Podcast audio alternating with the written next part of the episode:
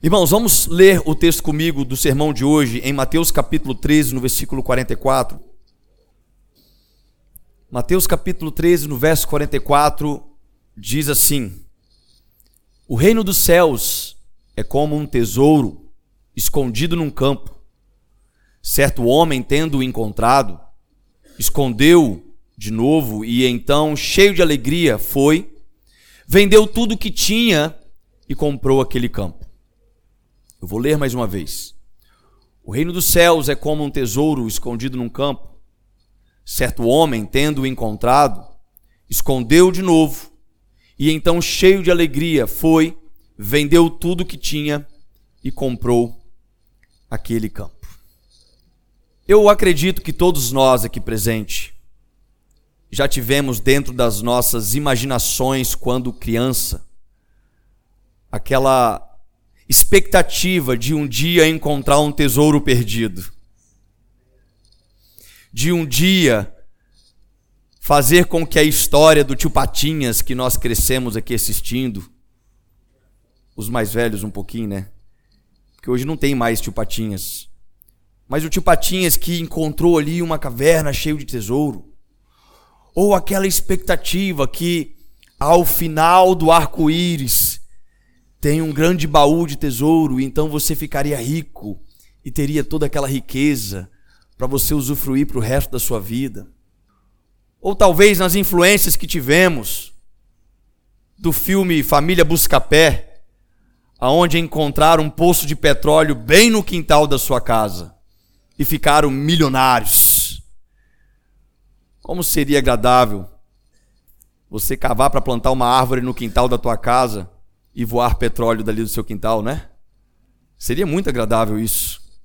Seria maravilhoso. Mas independente de qual foi, eu tenho muita convicção que esse tipo de história, de imaginação já passou na nossa cabeça. Em algum momento, quando éramos crianças, quando éramos mais novos, tivemos esse tipo de ilustração encontrar uma fonte inesgotável de riqueza, encontrar algo que pudesse nos trazer um, um, luxo, um conforto, onde jamais precisaríamos trabalhar, estaríamos somente gastando toda aquela riqueza. E esse texto de Mateus, capítulo 13, no verso 44, que nós lemos, é uma parábola. Jesus conta uma parábola exclusivamente para os seus discípulos. E esta parábola vem explicando o conteúdo do reino dos céus, o reino de Deus. E a aplicação que Jesus usa para ilustrar na cabeça dos seus discípulos é essa história. Uma história que fazia parte do entendimento do povo naquele tempo. Pois naquele tempo, não haviam bancos para guardar as suas riquezas, como Felipe faz com a conta dele, cheia de dinheiro, os tesouros guardados lá no cofre do banco. Não tinha isso.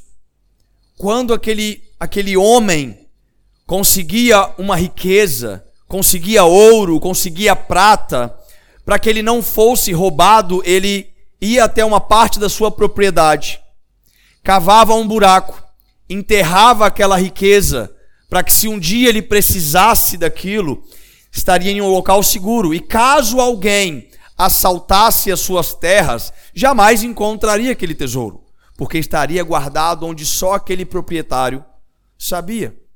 Na grande maioria das vezes, nem os próprios filhos sabiam aonde se guardava.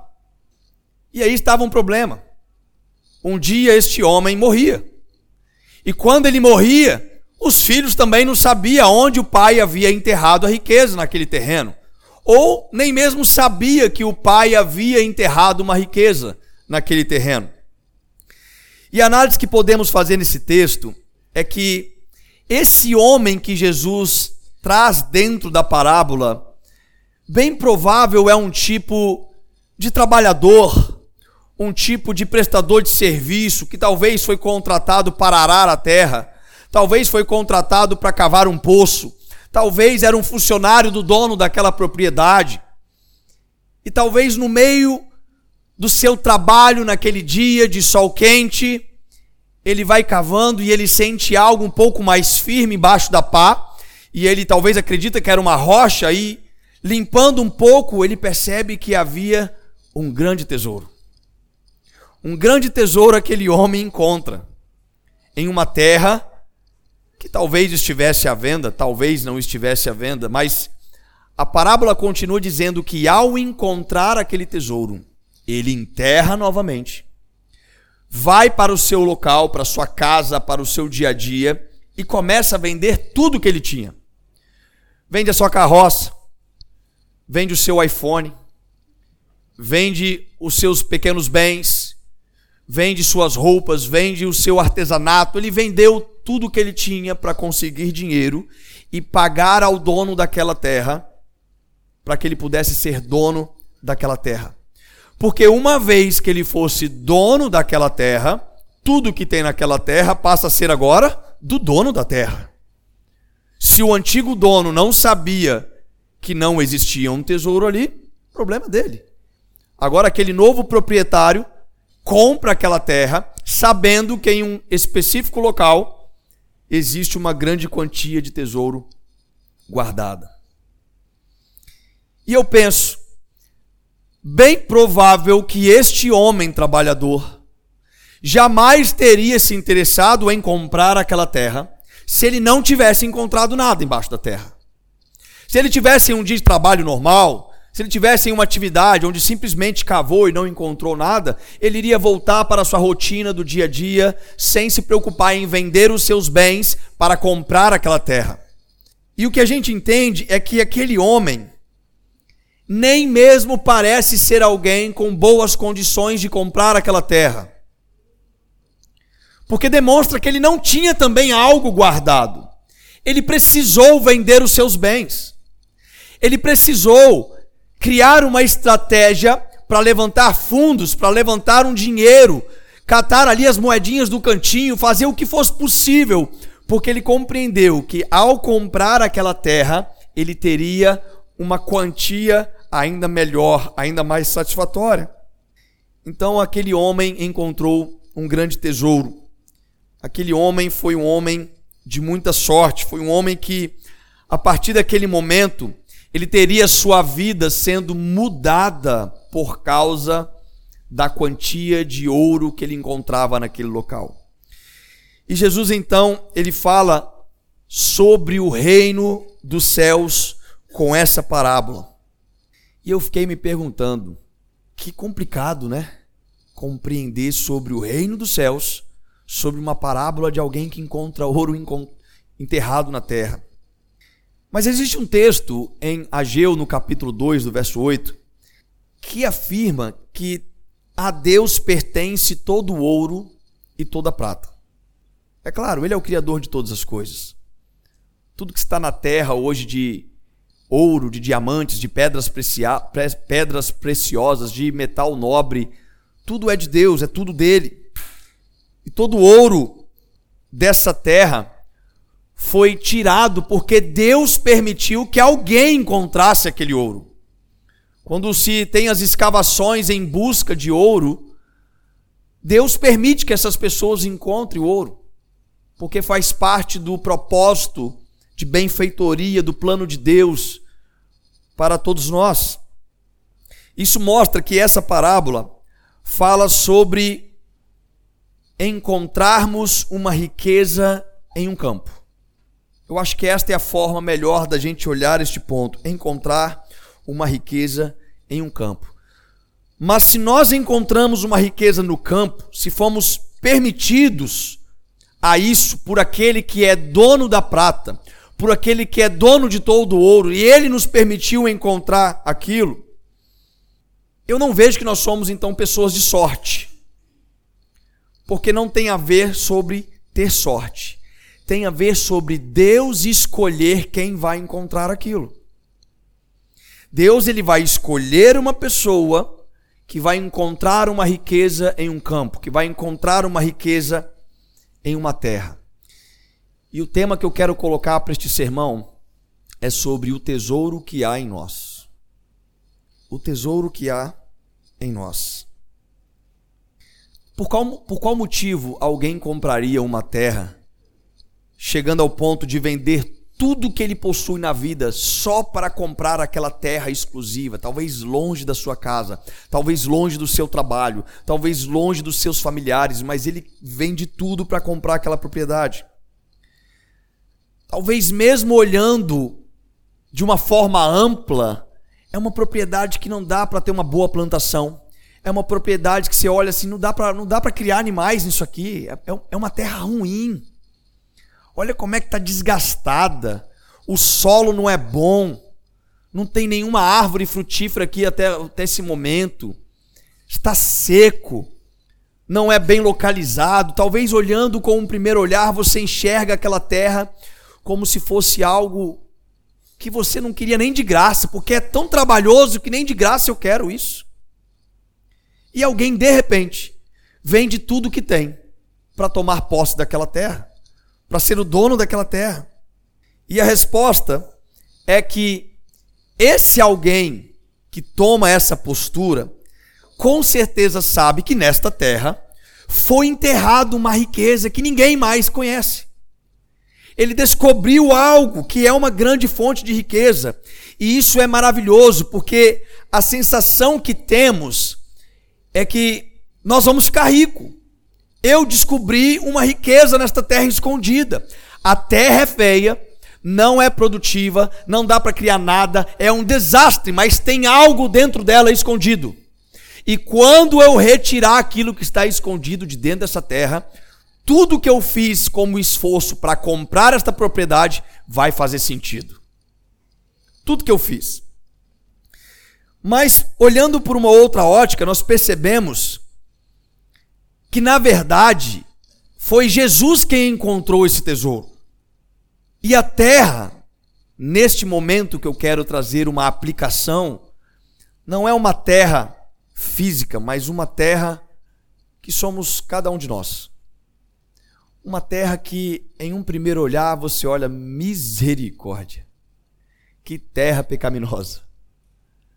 Vamos fazer uma música. Terra seca sou eu não produz nada, é pecaminosa, não serve para nada, é problemática, é cheio de transtorno, cheio de traumas.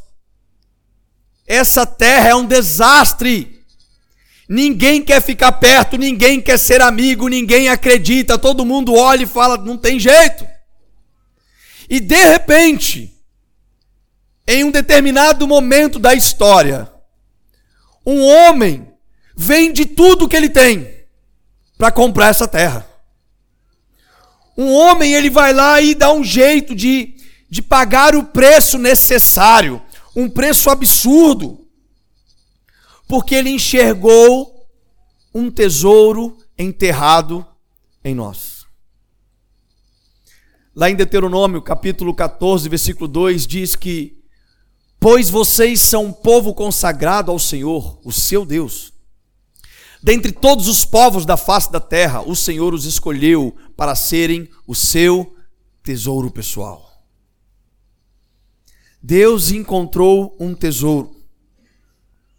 E aí você pensa, mas eu não tenho tesouro em mim. E é o que geralmente a gente acredita. Eu não tenho valor. Por que, que alguém investiria em mim? Por que, que alguém faria tal atitude por mim? Por que, que alguém venderia tudo que ele tem para se tornar o meu dono, para se tornar o meu senhor? E lá em Efésios capítulo 2, no versículo 4 ao 7, Paulo diz: Mas Deus, que é riquíssimo em misericórdia, pelo seu muito amor que nos amou, estando nós ainda mortos em nossas ofensas, nos vivificou juntamente com Cristo pela graça sois salvos. E nos ressuscitou juntamente com Ele e nos fez assentar nos lugares celestiais em Cristo Jesus, para mostrar nos séculos vindouros as abundantes riquezas da Sua graça pela Sua benignidade para conosco em Cristo Jesus. Olha que interessante. Jesus ele encontra algo em nós, um tesouro perdido quando ainda estávamos mortos em nossos pecados, em nossas ofensas, uma terra totalmente inapropriada. Uma terra sem graça, uma terra seca, uma terra que não tinha valor. Uma terra que estavam dando. Você não quer não essa terra? Pega para você. E aí Jesus vai lá e tem uma visão de um tesouro, e neste tesouro tem algo que está vinculado com a parábola do reino. Porque ele diz que ele fez isso para mostrar nos séculos vindouros as abundantes riquezas da sua graça, pela sua benignidade para conosco em Cristo Jesus. Então, Deus, ele não te comprou porque você era uma terra seca. Deus não te comprou porque você era uma terra infrutífera. Você sabe por que, que Deus te comprou? Porque ele encontrou um tesouro em você. Foi por isso que ele te comprou. Você talvez ainda não enxerga esse tesouro. Muitos ainda nem sequer acreditam que tem esse tesouro marcado dentro deles. Mas Jesus, ele te comprou porque ele enxergou algo em você. Em Jeremias capítulo 1, no versículo 5, ele fala: Antes de formá-lo no ventre, eu o escolhi. E lá em João 15, 16 diz que vocês não me escolheram, mas eu vos escolhi, para irem darem frutos que permaneçam, a fim de que o Pai conceda a vocês tudo o que pedirem em meu nome. Então mostra que Jesus nos escolheu com propósitos. Jesus nos escolheu porque ele encontra um tesouro dentro de nós. Então fala assim comigo: existe um tesouro dentro de mim. E o primeiro ponto, que é uma pergunta que eu faço para a gente desdobrar este sermão, é: que tesouro é esse? Que tipo de tesouro é esse que está escondido dentro de mim? E é claro que esse tesouro, ele não é uma barra de ouro escondida. Ele não é um pote de diamantes que está aí guardado dentro do seu estômago. Ele não é nenhum tipo de, de riqueza que vai ser palpável nas tuas mãos. Este tesouro, quando a gente olha para a parábola, ele está vinculado com o reino dos céus. Então lembra, Deus ele não te escolheu porque você é bonito. Porque se fosse assim, muitos não seriam escolhidos. Deus não te escolheu porque você é inteligente. Deus não te escolheu porque você é bom em alguma coisa. Deus te escolheu porque dentro de você ele escondeu algo que precisa ser encontrado. Ele colocou dentro de você aquilo que tem uma expectativa da revelação daquilo que vai ser o reino de Deus. Quando Jesus começa falando um pouco sobre o reino de Deus, e nós cremos que o reino de Deus é um reino literal que vai acontecer quando ele vier na terra pela segunda vez. Mas ele fala para os seus discípulos: o reino de Deus não está ali nem aqui, ele está em vós. E aí a gente fica numa dúvida, mas espera aí, se o reino de Deus é literal, como que o reino de Deus está em nós? Sim, porque existe uma manifestação do reino de Deus escondida em nós. Porque para o reino de Deus ser literal na terra, ele precisa se concretizar de forma literal em nós. Ele precisa ser aperfeiçoado em nós. Veja que, que Paulo escreve em Colossenses, no capítulo 1, do verso 26 ao 27 o mistério que esteve oculto, vou usar a palavra enterrado, o mistério que esteve enterrado desde todos os séculos e em todas as gerações, e que agora foi manifesto, eu quero usar a palavra desenterrado ou encontrado aos seus santos, os quais Deus quis fazer conhecer. Quais são as riquezas da sua glória? Deste mistério entre os gentios, que é Cristo em vós, a esperança da glória. Então existe algo de Deus em você que foi plantado em meio a esta terra pecaminosa.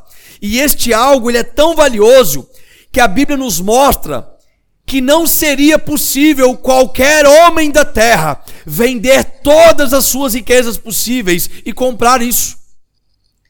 Nenhum homem da terra, nem mesmo o mais rico que já existiu, poderia vender todas as suas riquezas e falar: Eu vou comprar, eu vou comprar este tesouro que eu encontrei, então eu estou vendendo tudo. E aí, aquele que tinha posse desta terra falava: Mas esse valor não dá ainda. O valor é um pouco mais do que todas as riquezas da terra.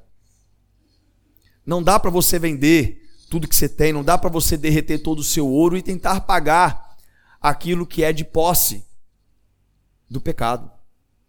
Veja aqui o que acontece com essa moeda de compra. 1 Pedro 1, versículo 18 ao 21.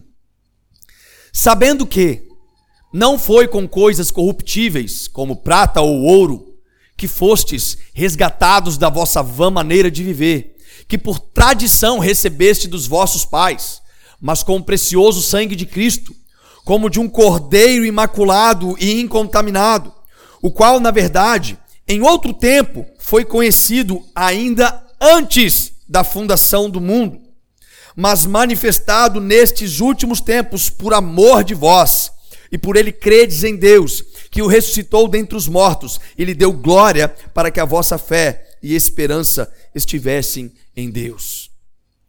Então o texto nos afirma que não dava para comprar com coisas perecíveis. E lá em Apocalipse, na revelação que foi entregue para João, fala que nós fomos comprados com preço de sangue. O preço de sangue demonstra o tamanho o valor do tesouro que está na terra. Para um homem não somente ver que os bens materiais não seriam possíveis, mas ele falar o seguinte: então eu preciso morrer para comprar este povo, e ainda assim eu vou fazer. Ainda que é necessário eu morrer, derramar o meu sangue, eu vou fazer isso porque o que eu encontrei é tão valioso que eu prefiro morrer por eles do que perder a oportunidade de ser dono disso, de comprar isso. E o segundo ponto é onde que está então esse tesouro? Porque se de fato existe esse tesouro em mim, que Jesus colocou e que ele e que ele agora está de alguma forma escavando dentro de mim, para que este ouro, para que este tesouro, para que esta riqueza seja manifestada, a fim de que o reino literal também aconteça na terra. Aonde que está esse tesouro?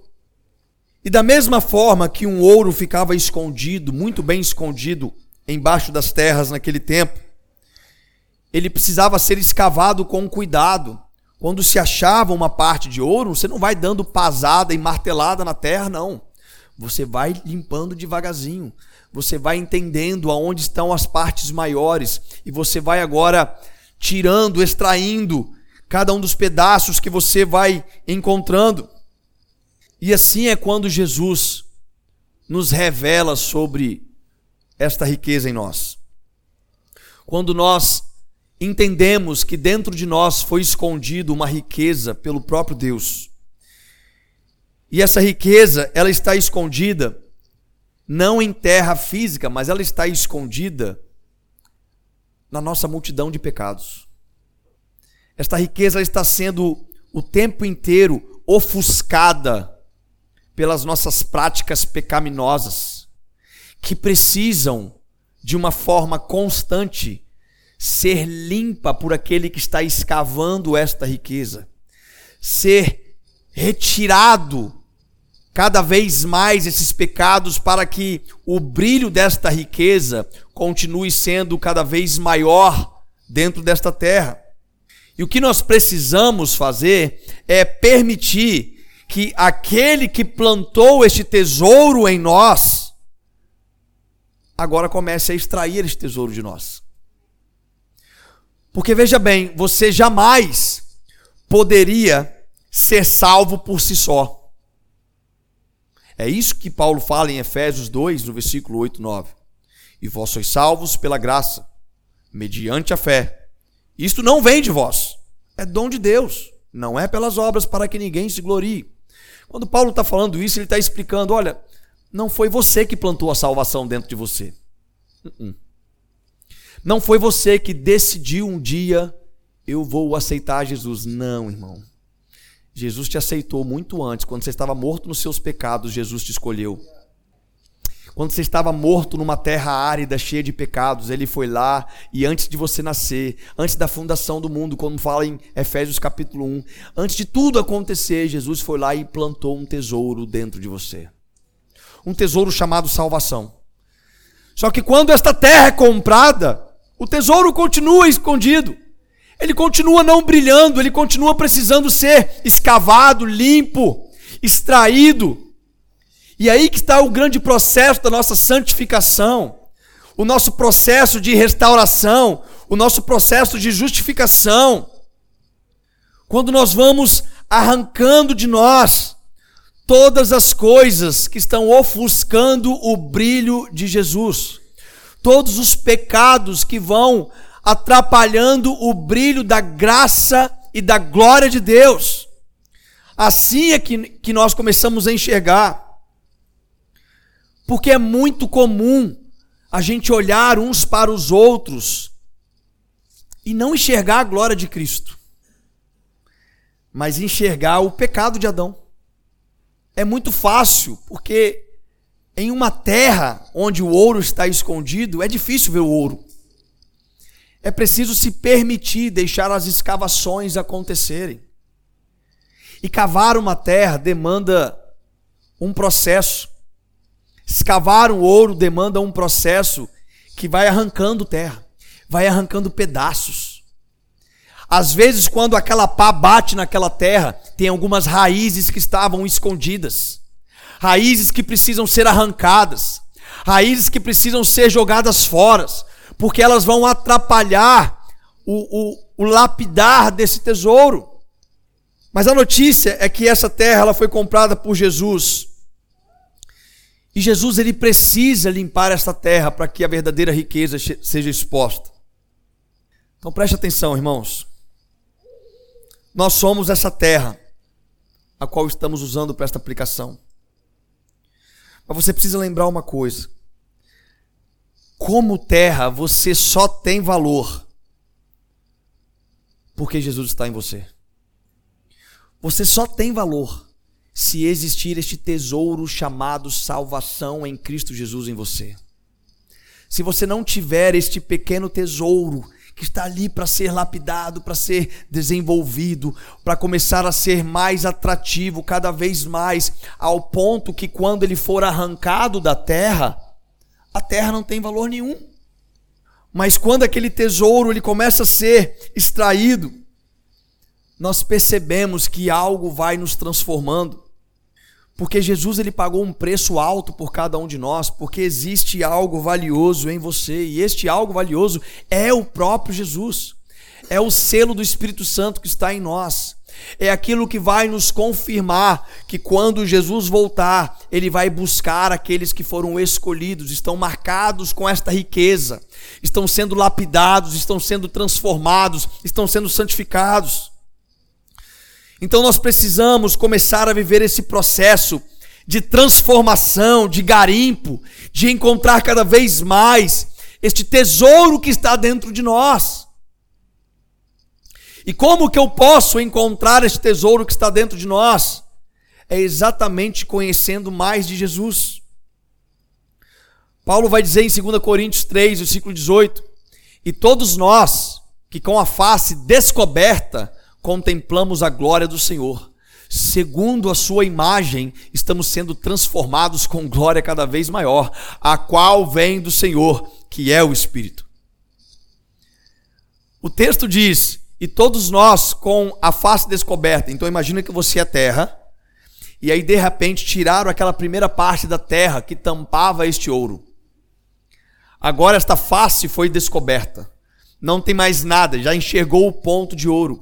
E este ouro que contempla a glória de Deus, segundo a imagem dele, nós estamos sendo transformados em glória cada vez maior. Então só existe uma forma, irmãos, de sermos transformados cada vez mais nesta terra valiosa, cheia de riqueza, é quando nós conhecemos mais Jesus. Não tem outro jeito. Você não, não, você não pode simplesmente achar que eu estou indo na igreja todos os domingos, estou me, estou me parecendo cada vez mais com Jesus. Sim, todos os domingos você vai vir aqui, você vai conhecer um pouco mais Jesus.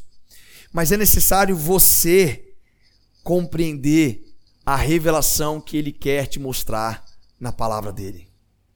Você precisa deixar ele escavar esta riqueza em você. Você precisa permitir que ele faça esse processo na sua vida. 1 João capítulo 3, verso 2 e 3. Amados, agora somos filhos de Deus. E ainda não se manifestou o que havemos de ser, mas sabemos que quando ele se manifestar, seremos semelhantes a ele, pois o veremos como ele é. Todo aquele que nele tem esta esperança purifica-se a si mesmo, assim como ele é puro. Esse texto ele é muito extraordinário. Esse texto quer dizer o seguinte: imagine que eu peguei um lençol e eu coloquei esse lençol em cima desse, dessa tribuna.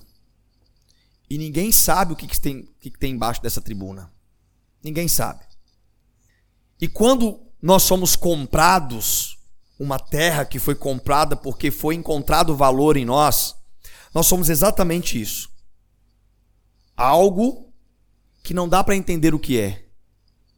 Algo que a gente não consegue falar assim, mas o que, que é isso aí?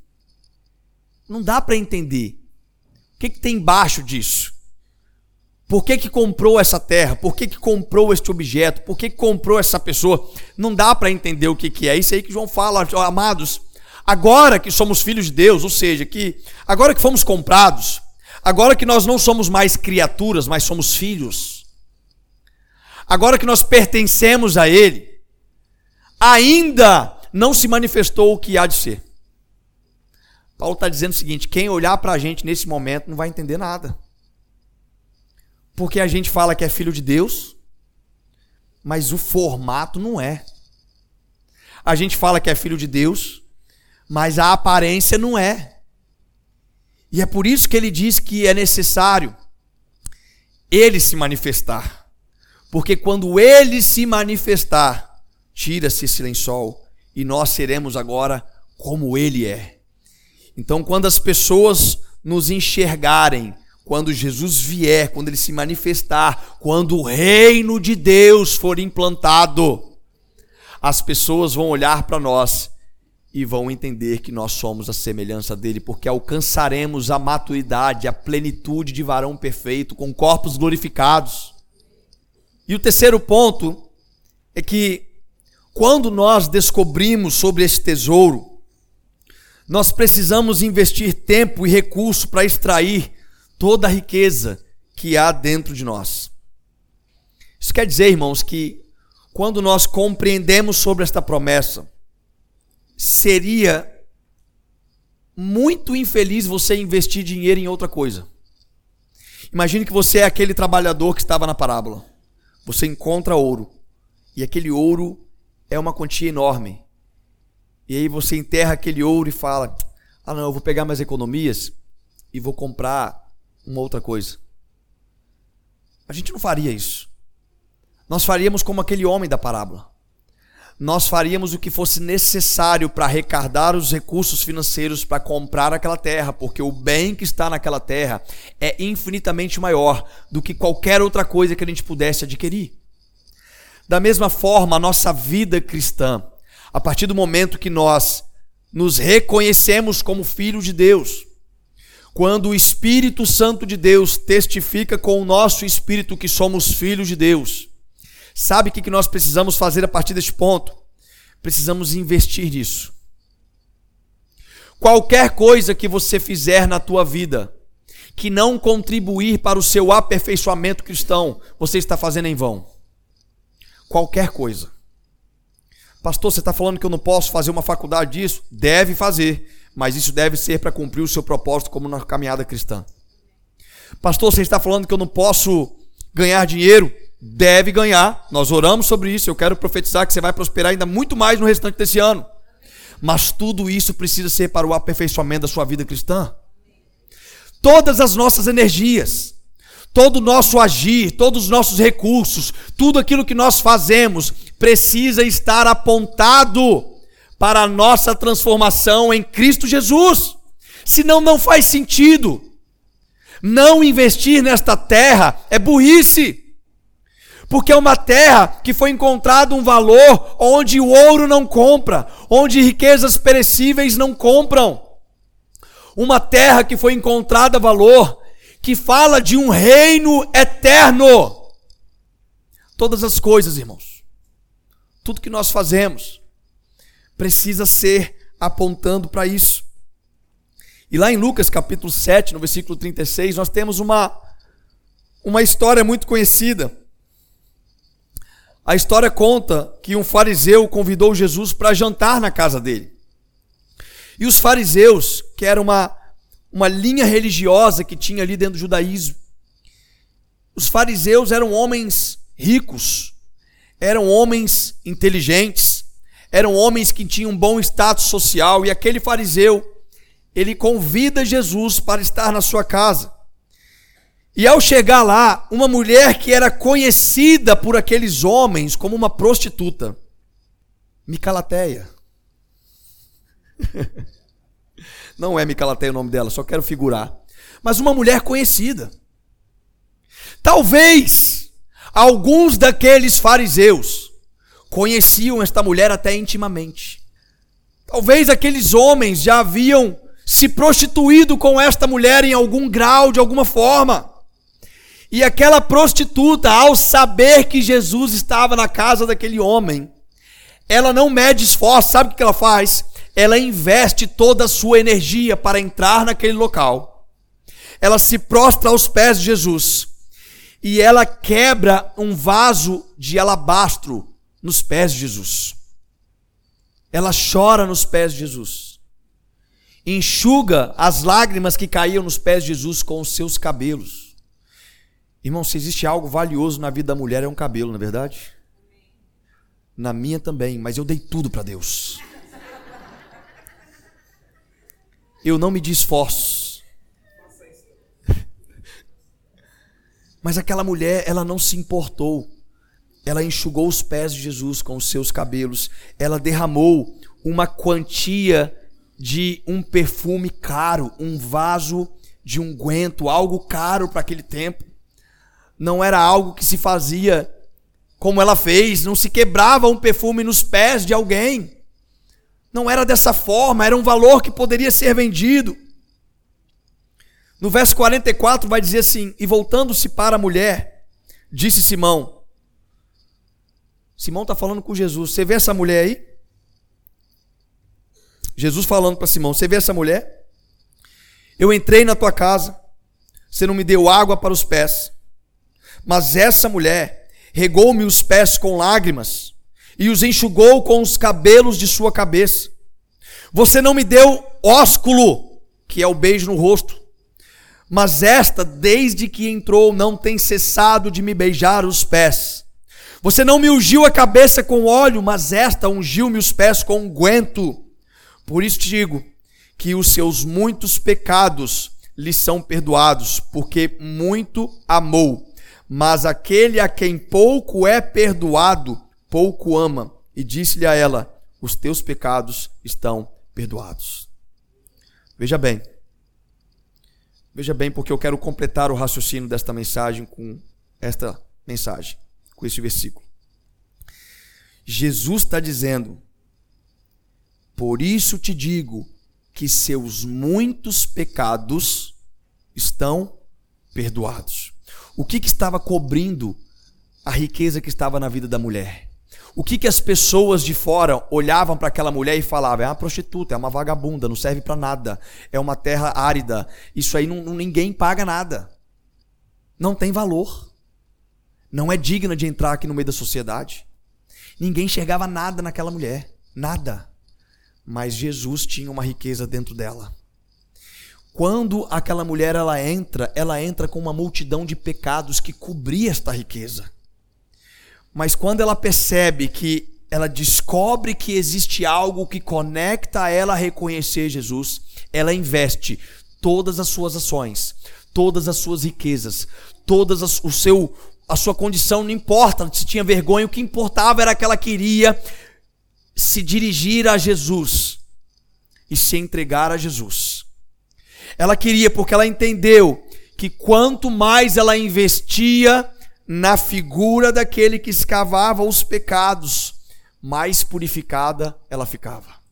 Mais brilho de Jesus estava aparecendo e menos barro do pecado de Adão estava cobrindo aquela mulher.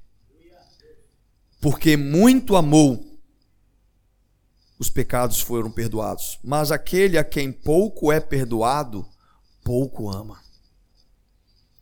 Aquele fariseu talvez ficou pensando: caramba, eu convidei Jesus para jantar, eu convidei Jesus para estar num ambiente comigo, aonde eu iria servir uma boa refeição, aonde eu iria, com as minhas melhores expectativas, impressionar Jesus. Mas ao contrário disso, a atenção de Jesus se volta para uma mulher má vista pela sociedade cheias de pecados, cheios de problemas. Uma mulher que deveria estar se sentindo anteriormente aquela ação frágil, descartável, imunda. Mas ela se prostra aos pés de Jesus. Ela não se importou com o valor que o povo dava na terra dela. O povo falou: essa terra não vale nada. Essa terra não tem nada de riqueza nessa terra. Ela não se importou sobre o que falavam sobre a terra dela. Ela simplesmente se levantou, derramou esse perfume caro sobre os pés de Jesus, chorou sobre os pés de Jesus, porque ela encontrou algo dentro dela que precisava ser purificado para brilhar a mesma luz que já brilhava em Jesus. Isso nos ensina, irmãos, que se a gente continuar se movendo na nossa vida para brilhar o nosso ego, o nosso Adão, as nossas vontades. Se a gente continuar agindo desta forma, nós somos uma terra que não tem valor. Mas se nós direcionarmos todas as nossas forças, as nossas energias, as nossas riquezas, presta atenção, eu não estou falando que você tem que a partir de hoje ficar como um religioso fanático dentro da igreja, tudo, todo o meu dinheiro eu dou para não, irmãos, não é sobre isso não. Porque tem uma outra parábola que um dos discípulos, quando vê uma mulher derrubando esse vaso, ele fala assim: Mas Senhor, a gente poderia ter vendido este perfume e distribuído para os pobres. Sabe o que a gente pensa, irmãos? A gente pensa que alguma coisa que a gente faz é como a fachada aqui da igreja. Nós temos um projeto ali estampado, já vai fazer dois anos. E eu fiz aquilo com fé porque eu aprendi que Deus dá dinheiro para quem tem projeto. Nós temos o projeto. Deus vai levantar o dinheiro. Mas muitos irmãos falaram assim, pastor, é muito dinheiro para a gente fazer isso. A gente podia pegar esse dinheiro e fazer de obra social. Pessoas que estão preocupadas sobre algumas atitudes, sendo que na verdade Jesus ele fala com outras palavras, não é sobre o valor do dinheiro, é sobre para onde ele está apontado. Para onde que o seu salário está apontado? é para o seu aperfeiçoamento na sua vida cristã, continue, meu irmão. Para onde que as suas energias do dia estão focadas? É para o seu progredir na vida cristã? Continue. Para onde que o seu tempo de qualidade está apontado? É para a sua progressão na sua vida cristã? Continue. Aponte tudo para Jesus. Aponte o seu salário, aponte a sua família, aponte o seu tempo de descanso, aponte os seus planos, aponte os seus desejos, aponte a sua terra em direção àquele que pode te escavar e fazer que o brilho da glória dele se transforme cada vez maior na sua vida. Então não se preocupe em viver a identidade que a sociedade quer te dar. Eu não vou fazer isso porque o que, que os outros vão pensar de mim se eu fizer tal coisa? Que os outros vão pensar de mim? Eu sou um homem de status na sociedade. Sou um homem empresário. Sou um homem assim, sou renomado. O que, que os outros vão pensar se eu fizer isso? Se eu praticar tal atitude? Se eu tomar tal postura, irmãos, pare de se preocupar com o que os outros vão pensar de você. Lembre-se, você é uma terra que não vale nada sem aquele que te comprou. Você é uma terra que não, não adianta, os outros sempre vão olhar para você e vão dizer o seguinte: é uma terra que não tem valor. Se não enxergarem Jesus em você, é uma terra que não tem valor. Então não é sobre o que você pode fazer, mas é sobre o que ele pode fazer em você. Quando Deus começar a fazer na sua vida, você vai perceber que esta terra tem um valor que foi pago com preço de sangue. Tem um dono, tem um tesouro escondido nesta terra. Então nós precisamos viver para retirar de dentro de nós cada vez mais esta riqueza que é Cristo Jesus em nós, a esperança da glória. Cristo Jesus se manifestando aos nossos corações. Então, melhor que encontrar um tesouro no final de um arco-íris, melhor que encontrar petróleo no quintal de casa, melhor do que encontrar uma caverna cheia de ouro, é descobrir que Deus plantou um tesouro em nós é descobrir que dentro de nós existe algo que faz a gente começar a lembrar daquela música que a gente também escutava como quando criança. Minha pequena luz, eu vou deixar brilhar. Minha pequena luz, eu vou deixar brilhar. Minha pequena luz, eu vou deixar brilhar, deixar brilhar, deixar brilhar, deixar brilhar. Deixa Jesus brilhar em você, meu irmão. Deixa o brilho de Jesus ofuscar quem está ao teu redor. Deixa o brilho de Jesus ofuscar a tua multidão de pecados. Deixa o brilho de Jesus te transformar em algo extremamente valioso. Que Deus seja louvado e que esta palavra nos encoraje a apontar tudo em direção a Ele. Que esta palavra nos lembre que nós fomos uma terra que um tesouro foi encontrado. O reino de Deus vai se manifestar de forma literal, mas ele também está sendo expressado de pouco em pouco dentro de nós. A glória de Deus está cada vez mais aparecendo sendo vista pela nossa sociedade, sendo vista pelo bairro, pelos nossos amigos de trabalho. Que a luz de Jesus brilhe cada vez mais em nós. Amém.